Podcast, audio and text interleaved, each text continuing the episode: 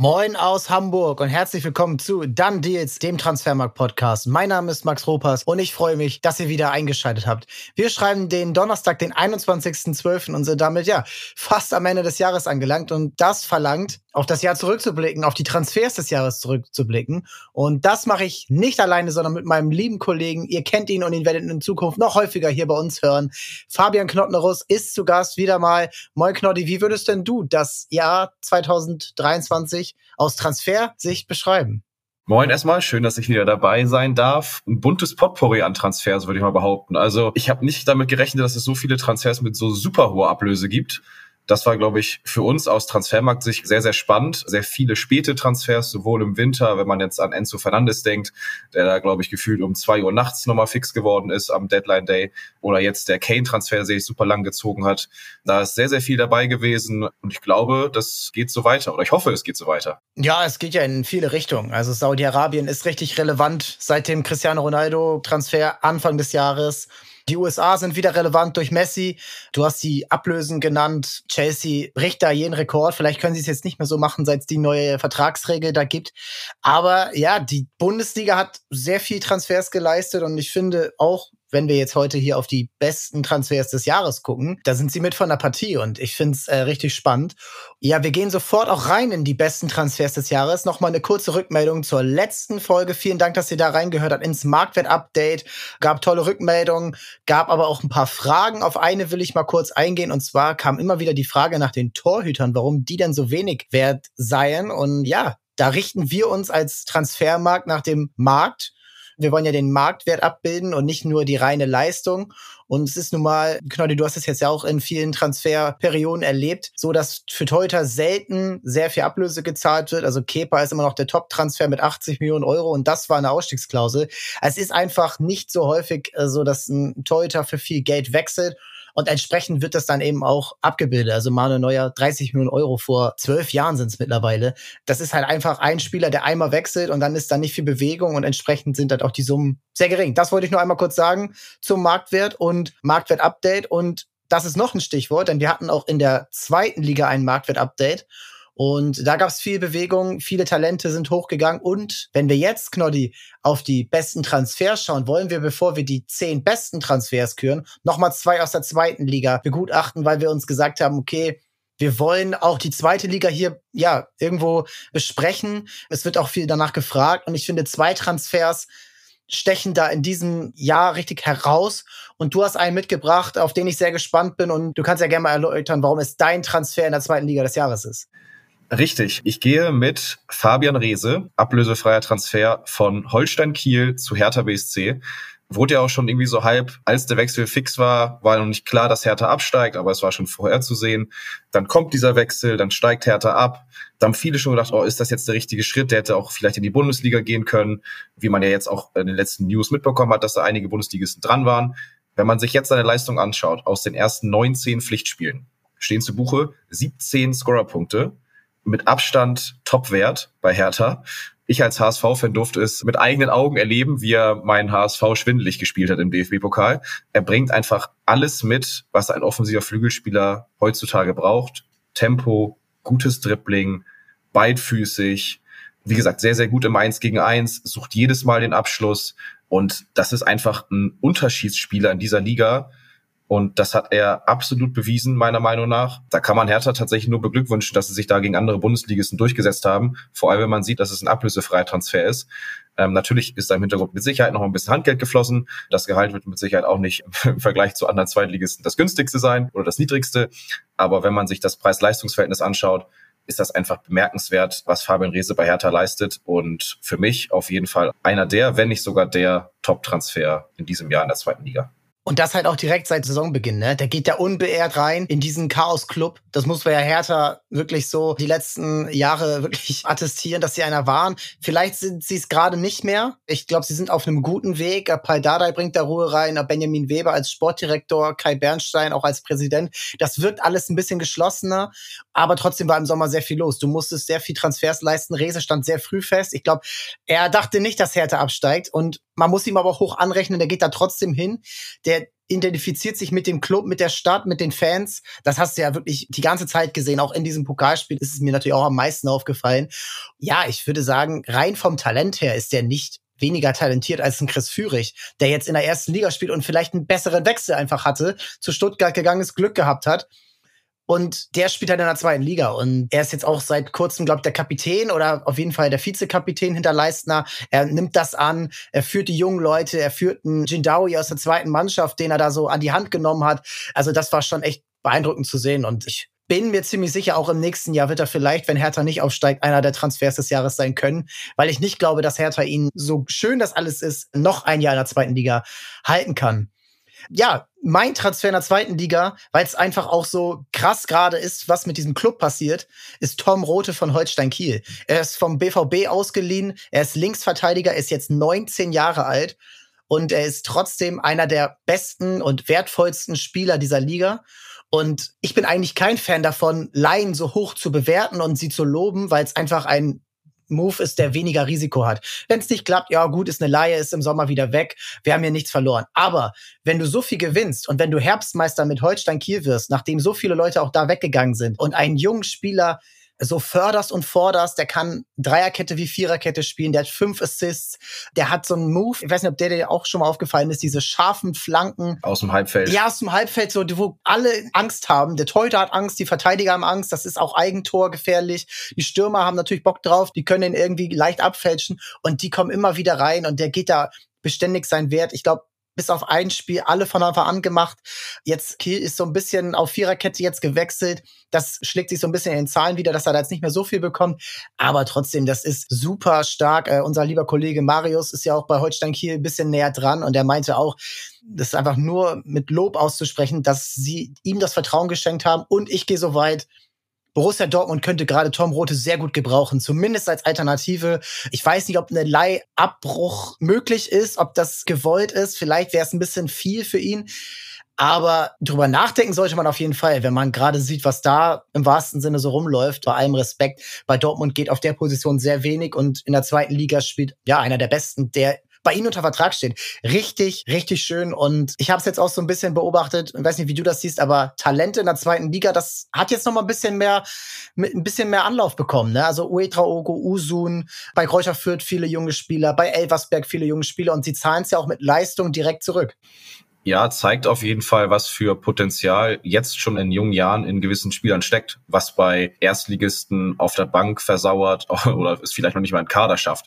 Es ist natürlich immer auch eine gewisse Art und Weise eine Charakterfrage, ob das Talent dafür bereit ist, mal einen Schritt zurückzugehen, weil wie gesagt, für ein Rote von Dortmund zu Kiel ist es per se erstmal ein Schritt zurück. Aber das Wichtigste in den Jahren ist es halt einfach Spielpraxis zu sammeln. Klingt natürlich jetzt als Floskel und das sagen halt alle, aber du musst es halt auch machen. Du musst dafür bereit sein, diesen Schritt zurückzugehen und dann zu sagen, gut, dann spiele ich halt nicht mehr beim BVB gerade, sondern ich spiele halt bei Holstein Kiel, die im Umbruch sind und die haben da Tom Rote wahrscheinlich selber nicht damit gerechnet, dass die jetzt äh, oben mit dabei sind.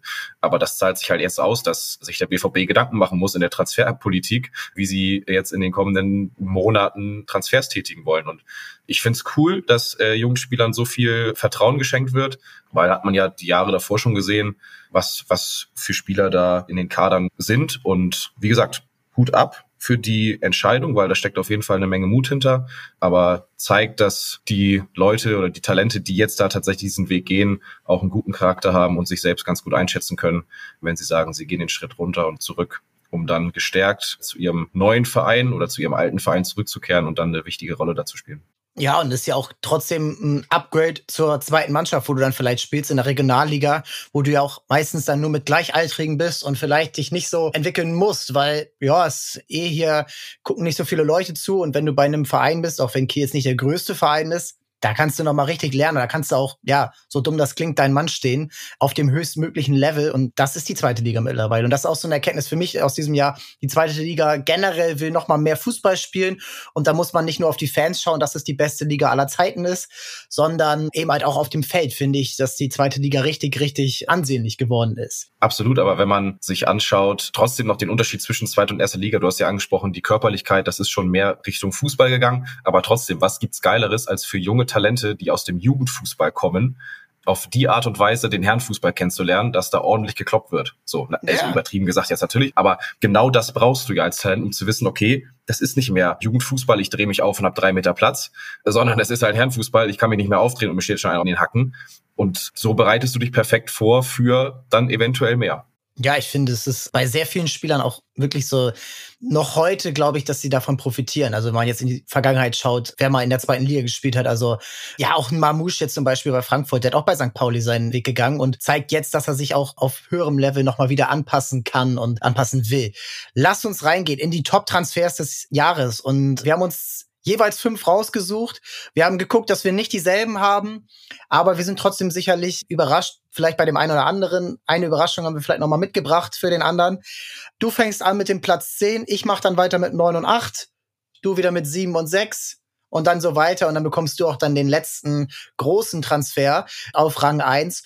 Ja, wir haben geschaut, was war wirklich ein Transfer mit Impact und da muss man dann vielleicht auch so ein bisschen differenzieren, dass man jetzt nicht nur das teuerste Team sich anschaut und guckt, okay, ja, da funktioniert's halt eh schon. Sagen wir jetzt mal so ein Jeremy Doku zum Beispiel, der ist gut, aber der spielt auch bei Man City. Und wenn der da nicht die Mannschaft noch mal zehnmal besser macht und äh, sie ungeschlagen durch die Liga gehen, dann kann es halt nicht so schnell ein Top-Transfer sein. Wer ist dein erster ja, Top-Transfer des Jahres? Gut, ich versuche zu starten. Äh, meine Nummer eins ist klar, deshalb muss ich jetzt erstmal gucken, wo ich jetzt Nummer 10, 7, 6 und so reinpacke, wie ich sortiere. Aber ich nehme auf Platz 10 Markus Thüram von Borussia Mönchengladbach zu Inter Mailand, ein ablösefreier Transfer. Bei Gladbach zuletzt in der letzten Saison eine schwierige Zeit gehabt. Ich glaube, bei den Fohlen, das wissen alle, lief es nicht so, wie man sich das erhofft hat. Jetzt bei Inter direkt eingeschlagen. Habe ich auch, bin ich ehrlich, so nicht erwartet. Also vom Spielertyp war klar, dass er auf jeden Fall viel Potenzial hat. Das hat er in der Bundesliga schon gezeigt aber das ist bei einem absoluten Top-Club in der Serie A mit diesem auch sehr, sehr starken Kader so gut funktioniert, hätte ich nicht gedacht, wenn wir jetzt auf die Zahlen schauen. 18 Torbeteiligungen in 22 Pflichtspielen mit neun Torvorlagen ist er der Top-Vorbereiter in der Serie A. Auch in den Top 5 Ligen gesamt ist er damit ganz vorne mit dabei. Da muss ich schon sagen, die Zahlen sprechen für sich. Ein ablösefreier Transfer noch dazu. Du zahlst keine Ablöse. Er ergänzt sich super gut mit Lautaro Martinez vorne im Sturm. Wenn man sich das Jahr davor angeguckt hat, da war mal ein Jeko da vorne, da war mal ein Lukaku da vorne.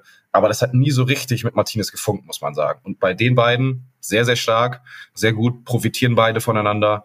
Und da muss ich sagen, sehr, sehr starker Transfer von Inter Mailand. Und leider auch Gottes schade, dass man den Spieler nicht mehr in der Bundesliga sieht. Auf jeden Fall. Und ablösefrei ihn abzugeben, wenn man jetzt sich auch vielleicht ein bisschen vorstellen kann, dass der liebe Kollege erst 26 Jahre alt ist, also eigentlich auf dem Höhepunkt seiner Karriere jetzt wahrscheinlich noch angelangen wird. Das ist absoluter Wahnsinn. Und der passt nicht nur gut zu Lautaro, der passt auch gut zu dem Mittelfeld, was sie da haben. Mit Chalanolu, mit Mikitaria, mit Barella, äh, mit den Außenspielern. Also der weicht auch gerne mal auf den Flügel aus. Der geht dann wieder in die Spitze, er lässt klatschen. Also er macht das richtig stark. Er ist ein Big Game Performer. Mich hatte mir nämlich auch aufgeschrieben und bin dann nochmal ausgewichen. Der hat gegen Milan, Juventus, Napoli, Roma und Lazio entweder getroffen oder vorbereitet. Sie sind in der Champions League weiter, ja, Gruppenzweiter, aber trotzdem gute Chancen. Und Inter hat letztes Jahr bewiesen, dass sie ähm, K.O.-Spiele können.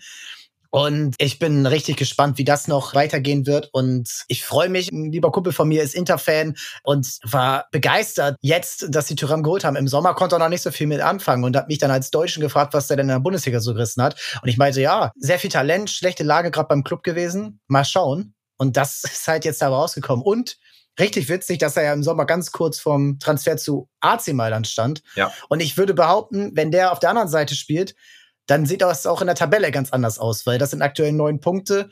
Und ich würde eher sagen, die stehen dann vielleicht gleich oder Milan ist vielleicht sogar ein bisschen weiter vorne.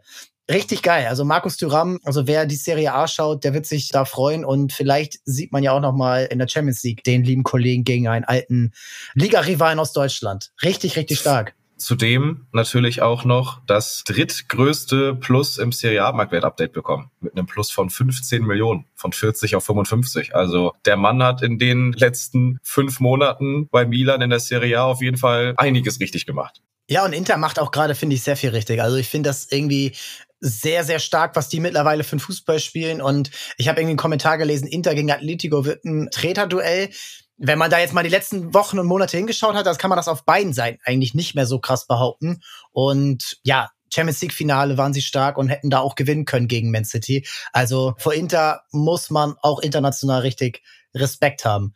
Kommen wir zu meinen Transfers. Kommen wir zu meinem Platz neun. Und da kommen wir zu jemandem, der im Sommer für knapp 20 Millionen gewechselt ist. Mittelstürmer, Topscorer bei seinem Club und hört auf den Vornamen Victor. Aber nicht Boniface, sondern er spielt bei Sporting Lissabon und er heißt Victor Gyökeres. St. Pauli-Fans werden sich vielleicht noch an seine Laie vor drei, vier Jahren erinnern. Und der Kerl ist aus der Championship von Coventry City zu Sporting gewechselt für 20 Millionen, wie gesagt erobert die portugiesische Liga im Sturm. Sie sind Tabellenführer. Sie haben jetzt gerade Porto geschlagen. Sie sind in der Europa League immerhin Zweiter geworden und haben auch da richtig Chancen. Und Sporting, ja, muss man ja klar sagen, sind eigentlich immer die klare Nummer drei hinter Benfica und Porto. Und jetzt haben sie wieder die Chance auf den Titel. Gyökeres hat die Championship bisher auseinandergenommen und jetzt in der absoluten anspruchsvollen Liga in Europa und dann auch noch in der Europa League so zu performen, das ist für mich unfassbar. Und als ich mir die ganzen Zahlen angeschaut habe, da kam ich an ihm nicht vorbei. Er gehört zu, er ist, glaube ich, auf Rang 4 der Topscorer international. Da sind nur Harry Kane und ich glaube, das müsste dann schon Girassi sein. Nur die sind vor ihm. Es ist eine absolute Farbezeit, die er dann den Tag legt.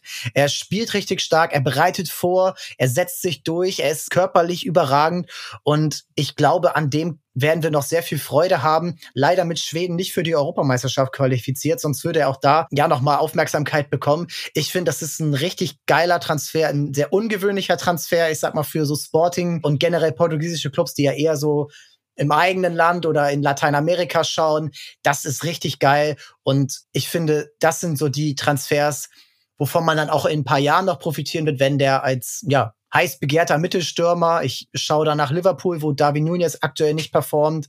Äh, ich schaue da noch auf ein, zwei andere Clubs, wo die Stürmer älter werden der Kerl ist auf dem besten Weg, einer der absoluten Top-Stürmer in Europa zu werden. Und ja, hier habt ihr es zuerst gehört. Das ist einer der Top-Transfers des Jahres 2023. 20 Millionen Euro. Das war noch ein kleiner Overpay, vielleicht im Sommer. Jetzt dürfte man fast schon von einem Schnäppchen sprechen. Absolut. Also muss ich sagen, ich hatte ihn auf dem Schirm aber ich habe ihn dann doch nicht tatsächlich genommen. Aber sehr schön, dass er durch dich in das Ranking gekommen ist. Was du ansprichst mit Gerüchten, und das kann demnächst mal ein Topstürmer oder der nächste Kandidat werden, der für eine hohe Ablöse wechselt. Da gibt's ja jetzt schon Gerüchte im Winter. Also es gibt schon Gerüchte um Dortmund, es gibt Gerüchte um die Premier League. Wenn man sich auch Man United anguckt, die mit Heulund nicht so ganz zufrieden sind, der noch in der Premier League kein einziges Tor geschossen hat. Sporting und generell die portugiesische Liga ist dafür bekannt, Spieler mit einer sehr, sehr hohen Ablöse zu verkaufen. Ich glaube, also wir aus Transfermarkt-Sicht können uns freuen, dass es da den nächsten Kandidaten gibt, um dem es, wette ich mit dir, mindestens fünf bis zehn Gerüchte im Sommer, spätestens, wenn nicht sogar jetzt schon im Winter geben wird.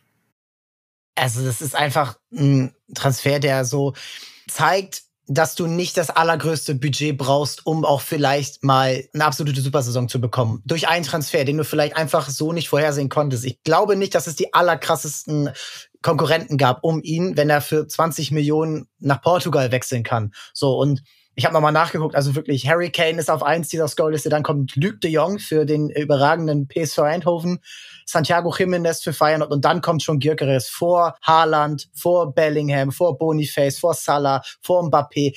Mehr Scorerpunkte als die alle gemeinsam. Da kann man einfach nur applaudieren und ich bin gespannt, was dieses Jahr noch für Sporting geht ja, wie du schon gesagt hast, das wird noch ein äh, heißes Thema in den nächsten Jahren.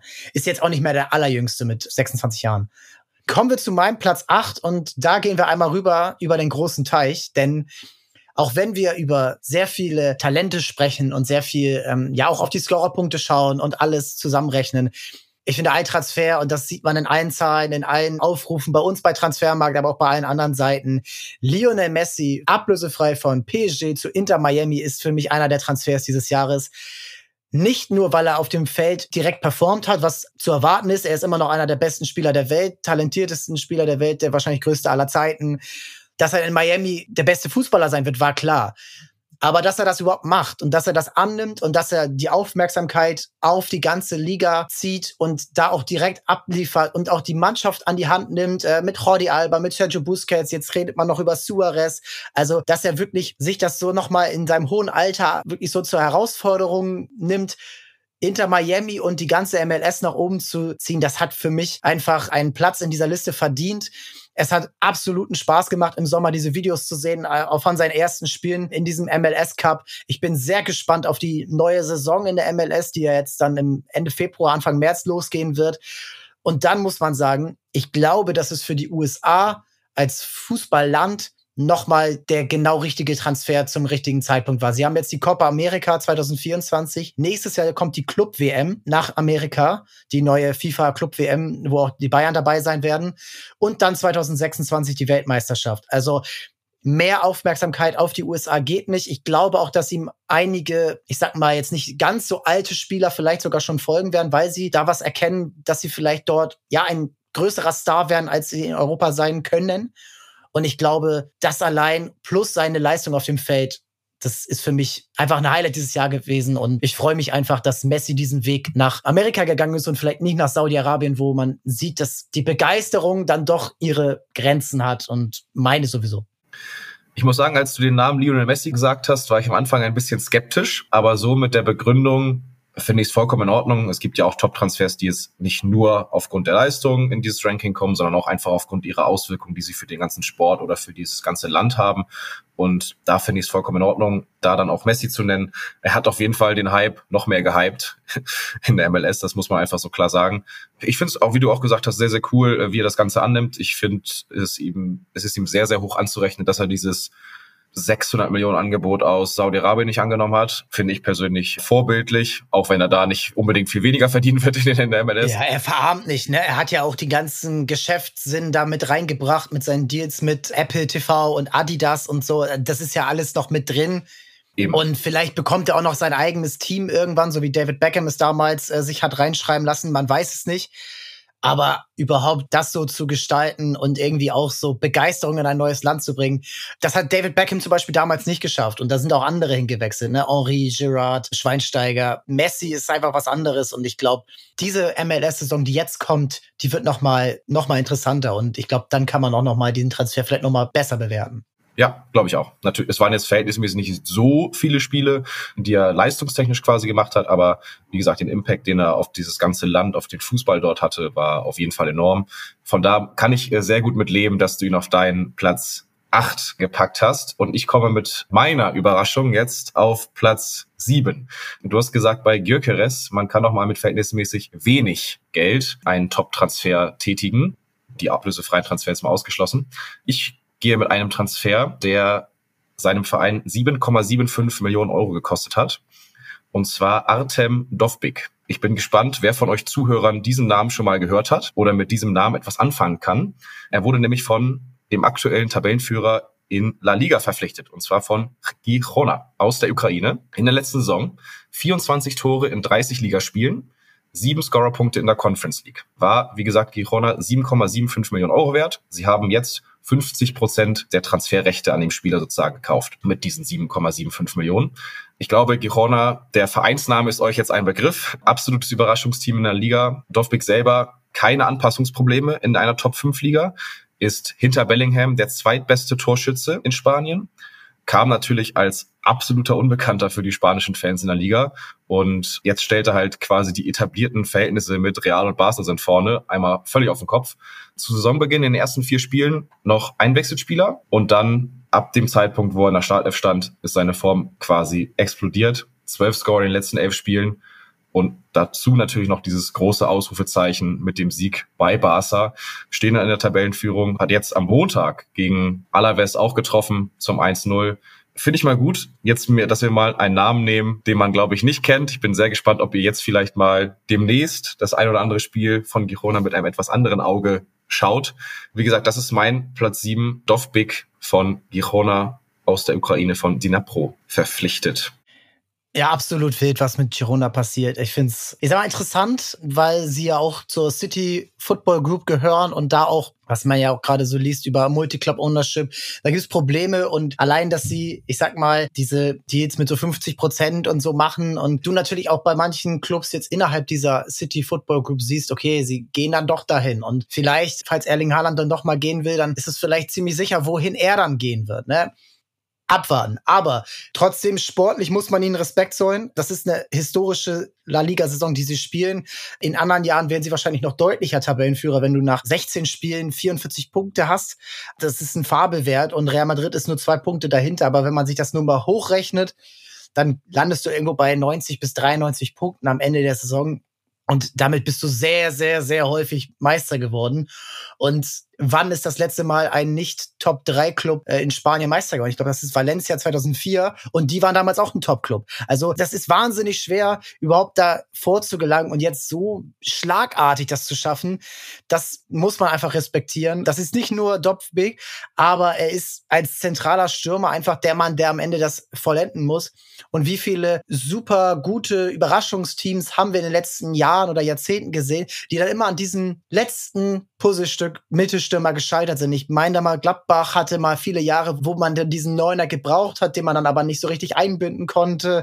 Das waren so viel, Arsenal hatte, also Arsenal ist kein Überraschungsteam, aber Arsenal hat oft den Mittelstürmer vermisst, den sie jetzt mit Jesus wieder haben es ist schon echt sehr wichtig, da den bestmöglichen Spieler zu holen und für 7,75 Millionen jemanden aus der Ukraine zu holen. In diesen Zeiten, wo ja auch du dich erstmal überhaupt mental beweisen musst und dann auch den Schritt gehen musst nach Spanien und dann da auch nicht direkt Stammspieler bist, weil auch bei Girona und bei allen seinen Teamkollegen, die haben jetzt nicht darauf gewartet, dass er der Retter des Vereins wird. So, das ist schon echt stark, was äh, Girona da abliefert. Also deswegen sehr geiler Transfer. Ich bin auch bei ihm gespannt, wie das in Zukunft wird, weil auch er ist schon 26. Also es sind jetzt alles keine Supertalente, die wir hier nennen. Vielleicht sieht's dann auch bei der Euro ganz gut aus für ihn oder bei der Euro, Euro Playoffs erstmal für die Ukraine. Bin ich sehr gespannt, was ähm, die ja, gebäudete Nation jetzt leisten kann. Und ich könnte mir vorstellen, wenn sie es schaffen, dass sie auch bei der Euro für eine Überraschung sorgen. Ja, warum nicht?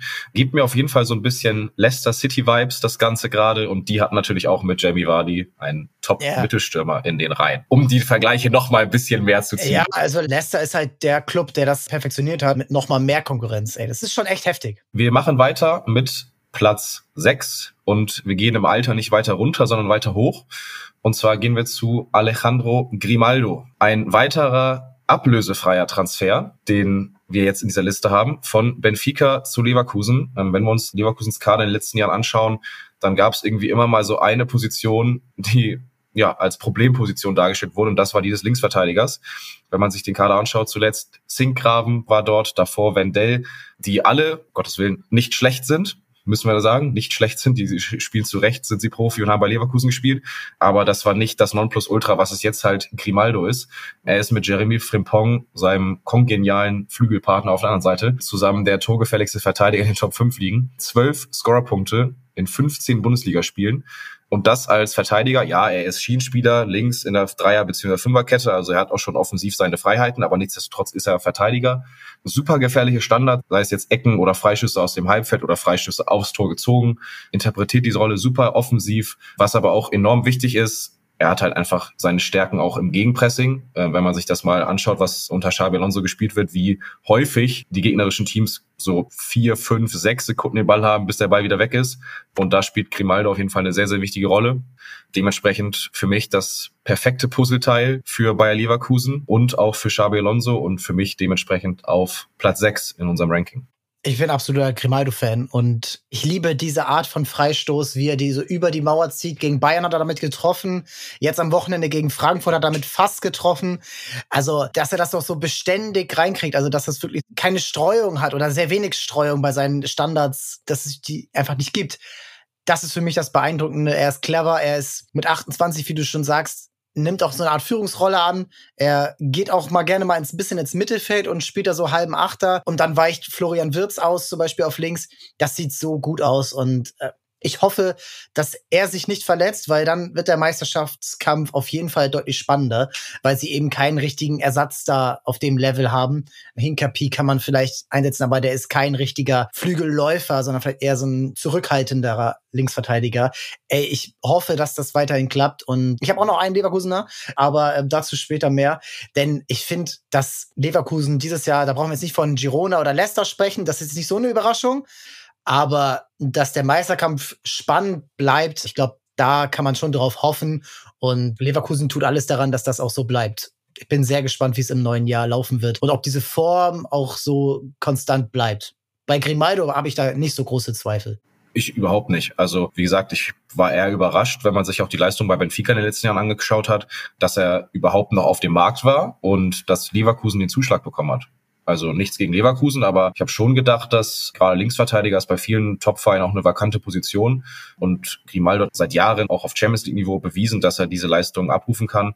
Dass da, wie gesagt, kein Top, Top, Top-Club angeklopft hat, beziehungsweise vielleicht schon, aber er sich für Leverkusen entschieden hat, jetzt auch spanischer Nationalspieler geworden ist. Für beide Seiten eine absolute Win-Win-Situation. Ja, ich bin auch gespannt, ob, äh, wenn Xabi Alonso vielleicht im Sommer ins Santiago Bernabeo geht, aber ihn nicht vielleicht direkt mitnimmt. Links hinten kann Real Madrid, glaube ich, auch noch was gebrauchen. Also, wer kann ihn nicht gebrauchen? Äh, mal so gefragt. Ich sehe gerade weltweit keinen besseren Linksverteidiger. Das ist schon echt beeindruckend, was Leverkusen da mit ihm veranstaltet. Ja, dann kommen wir mal zu Platz fünf in dem ganzen Ranking.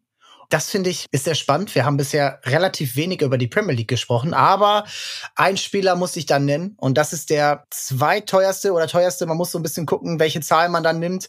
Transfer des, des Sommers und das ist Declan Rice. Declan Rice ist für mich der Transfer, wo der Spieler fast am meisten Druck hat von allen Transfers im Sommer. Denn Declan Rice kommt für so eine übertrieben hohe Summe von einem Lokalrivalen zu Arsenal, die letztes Jahr Meister werden wollten, es nicht geschafft haben, es zum Schluss aus der Hand gegeben haben und sie ihn auserkoren haben. Klar, sie haben auch Harvards verpflichtet, sie haben auch Timber verpflichtet, der schon seit dem ersten Spieltag, glaube ich, verletzt ist. Aber Declan Rice war das Wunschobjekt. Sie haben sich gegen die Bayern durchgesetzt, sie haben sich gegen Man City durchgesetzt. Chelsea hat sicherlich auch angeklopft, wenn sie nicht schon neun andere Sechser verpflichtet hätten. Und alle anderen waren vielleicht gar nicht überhaupt in der Verlosung überhaupt vertreten. Declan Rice hat super viel Druck. Er ist eh schon Nationalspieler in England. Auch da ist er der Mann mit der größten Verantwortung auf seiner Position. Er wird nie durch Scorerpunkte hier seine Argumente sammeln, sondern du musst dir die Spiele angucken Du musst dir anschauen, okay, hält er den Laden zusammen? Setzt er seine Vorleute gut in Szene? Ja, so ein Harvard, ein Oedegaard, ein Saka. Und schafft er es hinter sich auch für Ordnung zu sorgen und da eben die Lücken nicht zu groß werden zu lassen. Und das Arsenal trotz einem Umbruch, trotz vieler Leute auf der Verletztenliste, ja, viele Änderungen, also Jesus mal raus, mal rein, Harvards mal raus, mal rein, Timber, wie gesagt, direkt am ersten Spieltag verletzt, Torhüter wechseln hin und her. Das ist alles nicht so einfach, aber Arsenal ist Tabellenführer. Sie haben jetzt am Samstag das Topspiel gegen Liverpool und Declan Rice mit dieser Belastung, und das haben wir schon oft gehört, wie sehr so eine Ablösesumme auch die Spieler verunsichern kann. Das ist für mich schon echt beeindruckend, dass sie jetzt trotzdem Erster sind vor City, vor Liverpool, auch City geschlagen. Also das ist schon echt beeindruckend und ich bin auch ziemlich sicher, dass sie auch in der Champions League weit kommen können, obwohl sie ja noch eine relativ junge Mannschaft sind und jetzt auch lange nicht Champions League gespielt haben. Ich sehe wirklich, warum sie so viel Geld bezahlt haben und ich glaube, dass man in vielen Jahren, man sieht jetzt ja auch an den Marktwert-Updates, dass Sechster sehr viel mehr wert geworden sind in den letzten Jahren äh, durch Kai Caicedo, durch Rotri, der ist jetzt 110 Millionen Euro wert. Ja, ich weiß, warum ihn jeder haben will. Er zeigt es und wenn Arsenal am Ende Meister wird, dann kann man, glaube ich, ihm auch als einen der ersten die Credits dafür geben die Position des Sechsers ist im heutigen Fußball, muss man sagen, so unfassbar wichtig. Du hast so viele Aufgaben. Es ist halt nicht mehr wie damals, so vor 20 Jahren, der klassische Sechser, der Abräumer, der sagt ja hier, das tut weh, wenn du hier hinkommst und mit der Spieleröffnung habe ich wenig, wenig zu tun. Das ist einfach ein super komplexes System. Ich würde behaupten, die Sechserposition ist mit das komplexeste und schwierigste im Fußball aktuell, was du spielen kannst. Also je nachdem, wie du es natürlich interpretierst. Aber du hast so viele Aufgaben. Du musst das Spiel eröffnen. Du musst zweikampfstark sein. Du musst natürlich auf Kopfball stark sein. Du musst spielintelligent sein. Du musst auch in der Offensive Akzente setzen können. Wie gesagt, es ist super, super flexibel angelegt.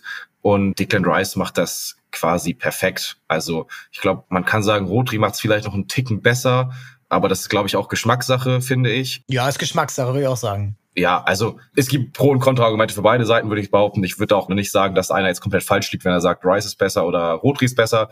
Das sind Nuancen, aber wie gesagt, ein gutes Spiel vor einem Sechser ist er mittlerweile quasi, wenn er kaum Beachtung bekommt.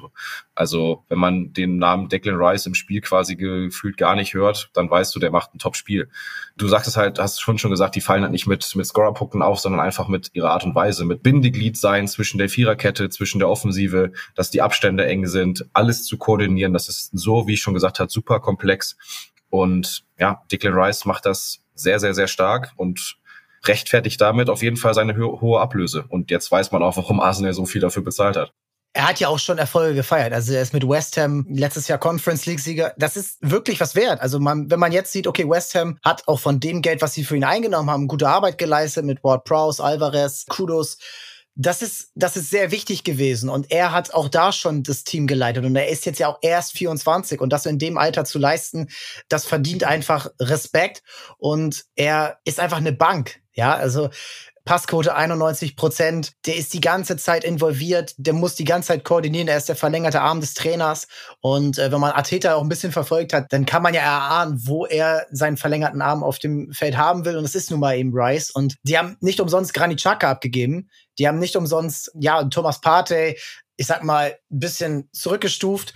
Das sind auch keine schlechten Fußballer. Und ich glaube, dass Arsenal mit diesem Transfer noch mal besser geworden ist das war auch die ganz gute Überleitung. Platz vier ist nämlich Granit Xhaka. Also es kann auch mal so laufen, dass man einen Spieler abgibt und der trotzdem woanders noch mal eine ganz andere schöne Zeit seiner Karriere erlebt. Und Granit Xhaka für Leverkusen ist für mich der Transfer des Jahres. Ja, Grimaldo, ja, Boniface, ja, Hofmann, alle top. Aber ich finde, und weil wir jetzt auch gerade darüber gesprochen haben, wo du auf dem Feld das Spiel kontrollieren musst. Das ist nun mal im Zentrum. Das schaffen andere Teams nicht. Borussia Dortmund zum Beispiel, die da jede Woche jemand anders spielen lassen und es egal wie nicht schaffen aktuell. Die Bayern haben sehr lange kämpfen müssen, um das wieder hinzubekommen. Jetzt mit Pavlovic haben sie da jemanden sich irgendwie erzeugt. Aber Granit Xhaka, auch in seinem Alter, er ist 31, für 15 Millionen zu verpflichten, auch da sich gegen, ich sag mal, bestimmt namhafte Konkurrenz durchzusetzen und ihn in ein Gerüst zu stellen, zusammen mit Palacios, den muss man hier genauso nennen, aber der ist ja nun mal schon länger da. Das harmoniert perfekt. Ich habe wirklich seit langem in der Bundesliga nicht so was Schönes Fußballspielen sehen, wie dieses Mittelfeld zusammen mit Wirtz, zusammen mit Grimaldo und Frimpong, auch aus der Innenverteidigung und dann aber auch nach vorne. Chaka hält das Ganze zusammen. Auch er fällt nicht durch Scorerpunkte auf, aber er ist stabil. Und wenn man sich an Chaka von früher erinnert, von Gladbach-Zeiten, aber auch die frühen Arsenal-Jahre, wo er sehr viele rote Karten bekommen hat, sehr viel Undiszipliniertheiten und so ein bisschen das Symbol des Abstiegs von Arsenal war, von der Champions League runter nicht mal mehr ins europäische Geschäft und äh, eine Trainerentlassung folgt auf die nächste und sehr viel Stress und sehr viel Unruhe und die Fans waren unzufrieden. Chuck hat sich da rausgearbeitet, schon bei Arsenal, aber jetzt auch noch mal bei Leverkusen. Ich finde, er ist ja der geheime Kapitän dieses Teams. Er ist so gereift, er wirkt auch mit 31 immer noch super fit. Also ich sehe bei dem kein Gramm Fett am Körper. Ich sehe nicht, dass der irgendwie überspielt ist. Ich sehe nicht, dass der irgendwie darunter leidet, diese Europa League Touren zu haben. Ich kann mir das einfach nur wieder, immer wieder gerne ansehen, wie der Kerl Fußball spielt und ich kann da nur meinen Hut ziehen, wie Chabi Alonso, Granit Xhaka, wie gesagt, das hätte, glaube ich, in den letzten zehn Jahren niemand gedacht, dass der mal ein Bundesliga-Team so auf diese Art zu einer Meisterschaft führen wird oder in Richtung Titelkampf zumindest. Ey, das ist schon echt aller Ehren wert und ich bin da einfach hyped. Das merkt man. Ich würde auch gerne noch was dazu sagen, aber du hast super viel, super viel äh, schon mir weggenommen. Aber nein, es war ja auch dein Spieler, den du vorgestellt hast. Dementsprechend bin ich gerne ruhig geblieben und habe dir den Vorzug gelassen. Ich finde, ähnliches, was man zu Declan Rice sagen kann, kann man auch zu Granit Xhaka auf eine andere Art und Weise beziehen bzw. sagen. Super wichtiger Spieler, noch ein bisschen offensiver als jetzt zum Beispiel ein Palacios, der noch mehr, finde ich, irgendwie so diese Abräumqualitäten hat und Chaka mehr damit glänzt, halt nochmal die langen Flugbälle, die Seitenverlagerung zu spielen, sich auf engem Raum spielerisch zu lösen. Man sieht einfach, dass er wieder richtig Bock hat auf Fußball. Der will jeden Ball haben, der will integriert sein, der möchte Teil des Spiels sein, der möchte die entscheidenden Bälle spielen, kann sich aber auch in dann gewissen Situationen zurücknehmen. Man merkt, dass er in seiner Zeit auf jeden Fall gereift ist und wie du gesagt hast, dass der immer noch super fit ist, super Bock auf Fusi hat und ja, kann auf jeden Fall ein wichtiges Puzzleteil sein, um dann am Ende ganz, ganz oben zu stehen. Wer kann denn auf deinem Platz jetzt ein Puzzleteil sein? Wofür kann dieser Kerl ein Puzzleteil sein? Das Puzzleteil hast du schon sehr, sehr gut äh, genannt. Das war nämlich das passende für den FC Bayern seit dem Abgang von Robert Lewandowski. Wir sprechen nämlich von Harry Kane und gehen jetzt, was die Ablöse angeht, von Rice ganz hoch zu Chaka verhältnismäßig runter, jetzt zu Harry Kane wieder relativ weit hoch. Im Sommer nach sehr, sehr langem Verhandlungspoker, würde ich mal behaupten, für 95 Millionen Euro von Tottenham zu den Bayern gewechselt. Mit Boni kann die Summe noch auf 120 Millionen Euro ansteigen. Und worüber müssen wir groß reden? Wir reden hier über Harry Kane, den meiner Meinung nach aktuell besten Neuner der Welt. Macht genau das, wofür geholt wurde. Bayern brauchte genau diesen Stürmer-Typen im Zentrum, diesen Fixpunkt vorne im Angriff. Und es ist meiner Meinung nach auch nochmal ein Upgrade zu Lewandowski, weil Harry Kane einfach spielerisch auch noch so gut ist. Es ist nicht so, dass er halt dieser klassische Strafraumstürmer ist und darauf wartet, bedient zu werden, sondern er ist einfach derjenige, der sich auch mal fallen lässt und selber diesen Zehnerpass spielt und selber die Angriffe einleitet. Und ich glaube, da gibt es kaum einen anderen Stürmer, der das so gut kann wie Harry Kane wenn wir jetzt auf Zahlen zu sprechen kommen, 24 Pflichtspieltore, insgesamt 32 Scorerpunkte mittlerweile schon. Auch in der Champions League sehr, sehr viele Tore gemacht, wichtige Tore gemacht. In der Geschichte der Bundesliga hat in der Hinrunde, in einer Hinrunde, nur Robert Lewandowski mehr Tore gemacht. Das waren 22. Harry Kane steht jetzt bei 20 und hat noch drei Spiele offen. Wir können gerne Wetten annehmen, aber ich gehe davon aus, dass er diesen Rekord auf jeden Fall noch bricht und er noch mindestens zwei Tore macht in der Hinrunde, beziehungsweise in den nächsten drei Spielen, die er im kommenden Jahr stattfinden. Aber unabhängig von dieser Ablöse, die du schon bei Declan Rice gesagt hast, auch eine große Portion Druck mit sich bringt, ist das einfach genau dieser Fixpunkt, den Bayern gebraucht hat. Und ja, also was muss man noch mehr zu Harry Kane sagen, als dass das ein absoluter Weltklasse-Stürmer ist, der über die nächsten drei, vier, fünf Jahre bei Bayern auf dieser Position alles im Grund und Boden schießen kann und meiner Meinung nach auch wird. Wie viele Leute am Anfang gesagt, ja, du darfst doch niemals 100 Millionen für einen 30-Jährigen ausgeben und wo kommen wir denn dahin? Ja, genau deshalb musst du 100 Millionen für einen 30-Jährigen ausgeben, weil der auf dieser Ebene mit Abstand der Beste der Welt ist und dir das noch fünf Jahre garantieren kann. Ja, also fünf Jahre ist echt realistisch.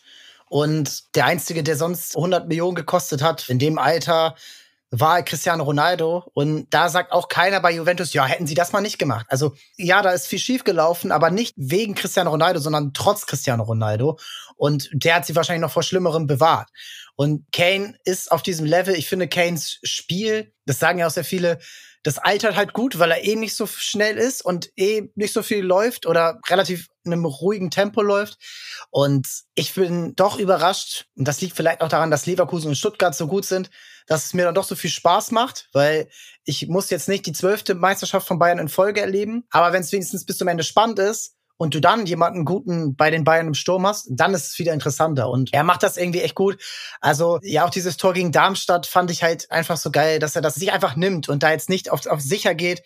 Die großen Spiele kommen doch für ihn, das muss man natürlich auch sagen. Du siehst halt auch, wo sie ihn gegen Saarbrücken auf die Bank gesetzt haben, um ihn zu schonen, sind sie rausgeflogen. So schnell kann das gehen. Also so abhängig ist Bayern auch von Kane.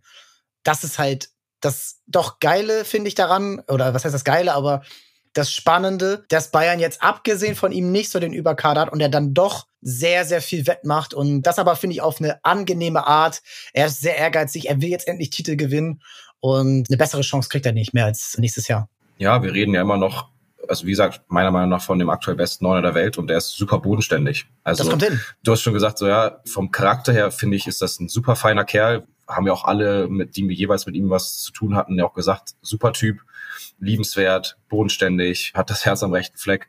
Du meinst auch, das Spiel altert ganz gut für ihn. Du merkst einfach, wie clever und abgezockt er ist. Ne? Also ich will jetzt nicht sagen, der macht keinen Weg zu viel, aber die Wege, die er macht, so Thomas Müller-like, die sind halt on point. Ne? Also egal, ob es jetzt ein Laufweg ist, um perfekt für die Flanke zu stehen oder sich einmal kurz fallen zu lassen, um dann den Abklatscher zu kriegen, um dann den tiefen Ball zu spielen. Das sind so Kleinigkeiten, das sind zwar immer nur vielleicht drei, vier, fünf Meter, aber das hat er gefühlt perfektioniert. Also der weiß genau, wo er zu stehen hat. Und das ist einfach als Mittelstürmer Gold wert. Natürlich, um A, Tore zu machen, keine Frage. Wenn du jetzt auch die Tore gegen Stuttgart anschaust, den Kopfball nach dem Freistoß, wo er eigentlich überspielt ist, aber er steht halt genau da, wo der Ball wieder hinkommt. Ja, weil er stehen bleibt. Also weil er auch weiß, wann er stehen bleiben muss, weil er eben, eben genau. genau die Bewegung der Gegner und der Mitspieler und des Balls vorhersehen kann. Richtig. Und das ist einfach eine Qualität, die kannst du nicht trainieren. Entweder hast du das oder du hast es nicht. Und ja, ist einfach gesagt, du nimmst einfach den Topscorer der Bundesliga mit der höchsten Ablöse und sagst, der Top-Transfer. Aber wie gesagt, was der für einen Impact hat beim FC Bayern, du hast genau gesehen letztes Jahr, als sie keinen klassischen Mittelstürmer hatten, was da gefehlt hat. Und das bringt jetzt zurück. Natürlich fehlt es jetzt bei beiden an anderen Ecken, aber das haben wir dahingestellt. Das ist schon ein absoluter Top-Transfer und dementsprechend mein, unser Platz drei. Platz drei und Platz zwei hat auch mit ihm zu tun, mit Harry Kane. Der Transfer ist von dem Geld, was sie mit Harry Kane eingenommen haben, gemacht worden. James Madison. Ja, das ist nicht der absolute Transfer, der die größte Aufmerksamkeit bekommt, weil Tottenham dieses Jahr auch nicht international spielt. Aber bis James Madison sich im November verletzt hat gegen Chelsea, war Tottenham Erster. War Tottenham ungeschlagen und war Tottenham das heißeste Team Europas. Die haben den schönsten Fußball gespielt. Sie haben auch in der besten Liga der Welt den erfolgreichsten Fußball bis dahin gespielt. Sie haben mit allen mitgehalten. Sie haben bei Arsenal mitgehalten. Sie haben United geschlagen. Sie haben wirklich jede Woche schön Fußball gespielt und das in einem kompletten Umbruch mit einem neuen Trainer, mit Ange Postecoglou, mit sehr vielen neuen Spielern, also mit Mickey van de Feen zum Beispiel, Solomon, aber auch generell ein komplett neues System, was Tottenham da installiert hat, offensiv, progressiv, ganz wildes Spiel. Auch sie spielen aktuell, weil sie nicht anders können mit vier Außenverteidigern in der Viererkette, also müssen zwei innen spielen und es klappt irgendwie dann doch und Sie haben ohne ihn dann relativ viel verloren und sie haben dadurch halt so ein bisschen abreißen lassen müssen mit Arsenal, Liverpool City und Aston Villa. Aber James Madison, um mal zu ihm zu kommen, ist der für mich geilste Zehner, also wirklich Zehner, Zehner, den es aktuell gibt. 46 Millionen Euro bezahlt vom Absteiger Leicester City. Der ist an allem beteiligt, was Tottenham gefährlich gemacht hat. Der schießt Tore, der harmoniert perfekt mit Hung Min Son, der sich ja auch umorientieren muss, der nicht mehr Harry Kane neben sich hat, den Neuner, sondern jetzt einen echten Zehner. Madison ist für mich auch ein klarer Kandidat als Stammspieler für die Euro bei England.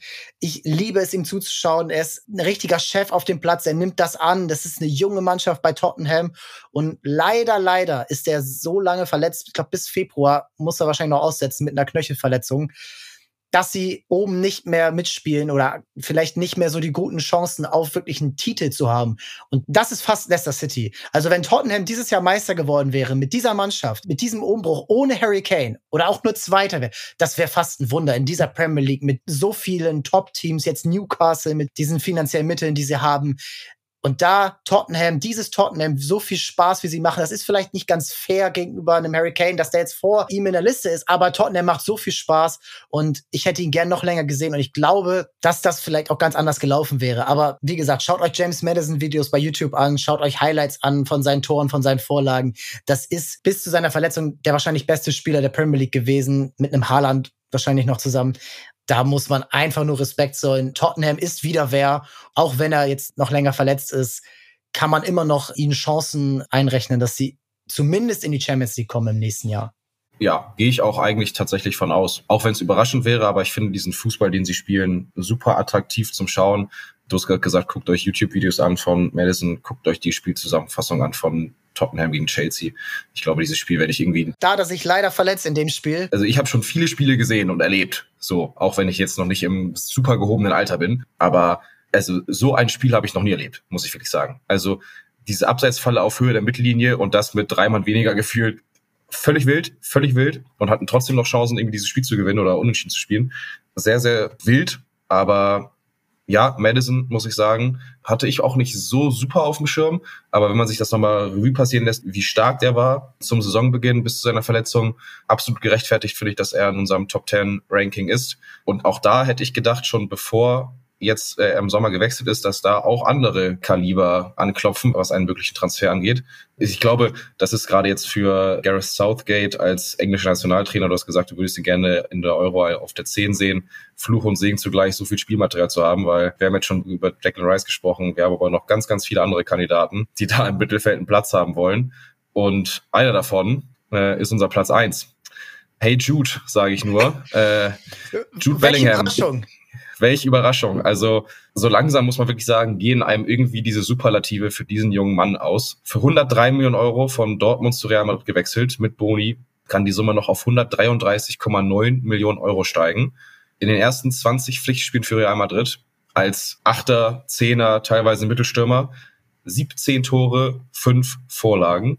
Kein anderer Neuzugang in der Geschichte von Real Madrid ist besser bei den Königlichen gestartet als Jude Bellingham. Noch nicht einmal ein Cristiano Ronaldo. Und ich glaube, das spricht schon für das sagt sich. alles aus. Er ist jetzt schon absoluter Publikumsliebling. Es gibt einem so richtig Sinne, den Zidane-Vibes, muss man einfach sagen. Wie er spielt, auch mit der 5. Und was man bei allem immer noch bedenken muss, der Gute ist gerade mal im Sommer 20 Jahre alt geworden. Also ich habe am Anfang gedacht, dieser Wechsel zu Real, ja, das war irgendwie klar, dass der irgendwann kommen muss.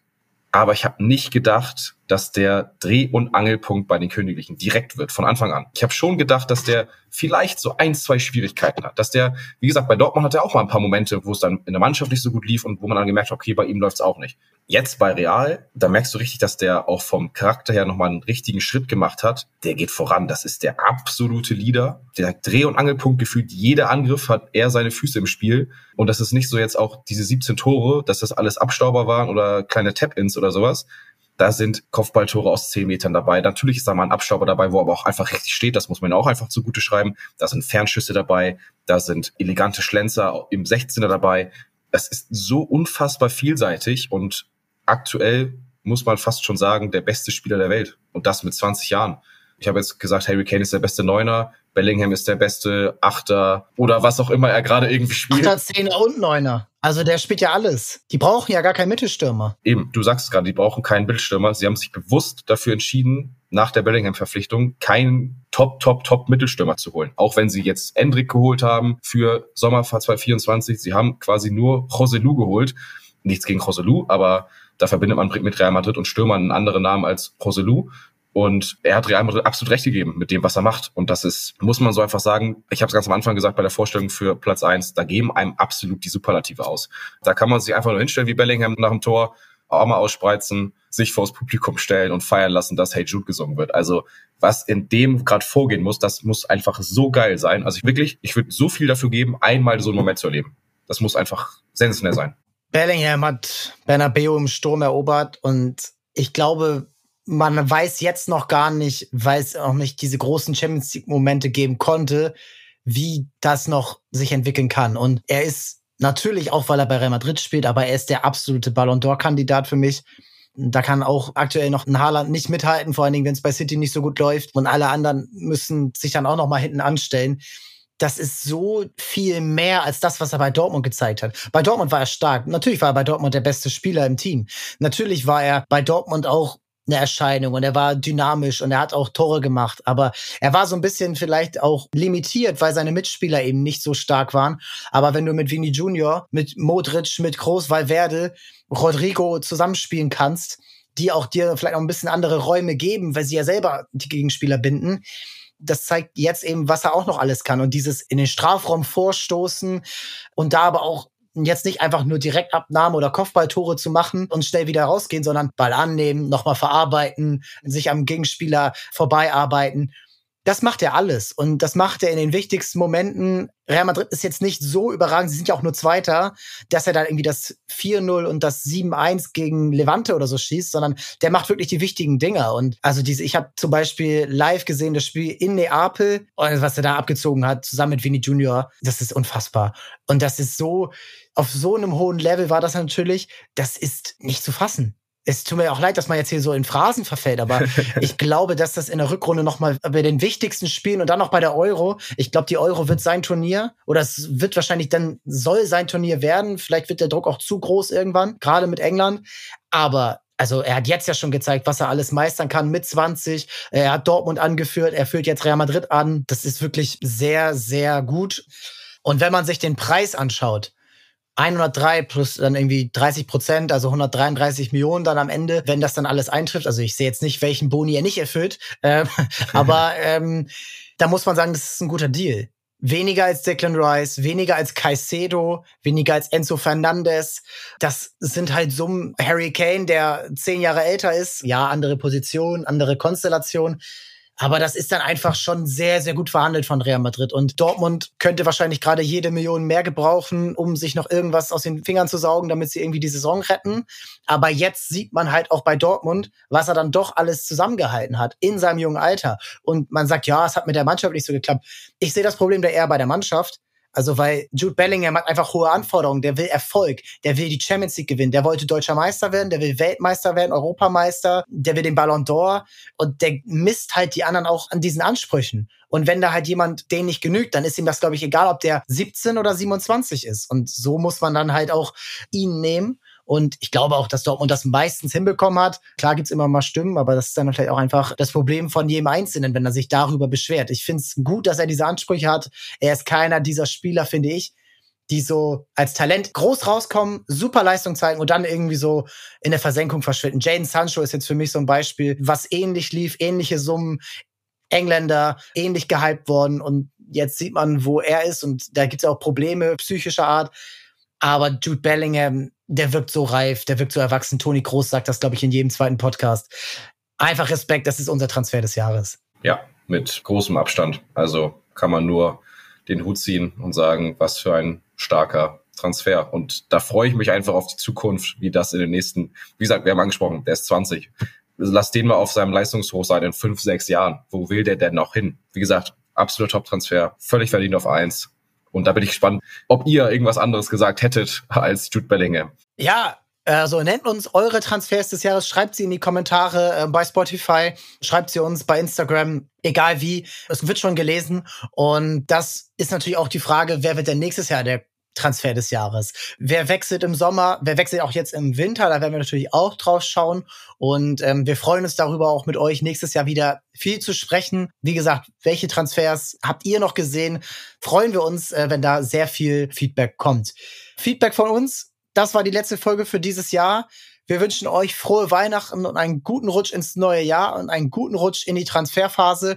Wir sind dann im neuen Jahr wieder für euch da mit dann jetzt mit den aktuellen News zur Transferphase im Winter. Was machen die Bayern auf der 6 oder in der Defensive? Was macht Borussia Dortmund? Was passiert international? Gibt's noch mal eine Welle aus Saudi-Arabien? Was auch immer. Wir müssen drüber sprechen und da freuen wir uns auf euch. Schreibt uns rein, was ihr auch für Fragen habt, was wir beantworten sollen. Das wird immer gelesen und da wird auch drauf eingegangen. Und dann bleibt uns nur noch zu sagen, abonnieren, bewerten bei Spotify, fünf Sterne natürlich oder bei iTunes und dann einen guten Rutsch ins neue Jahr vom ganzen Transfermarkt-Team. Ciao, ciao.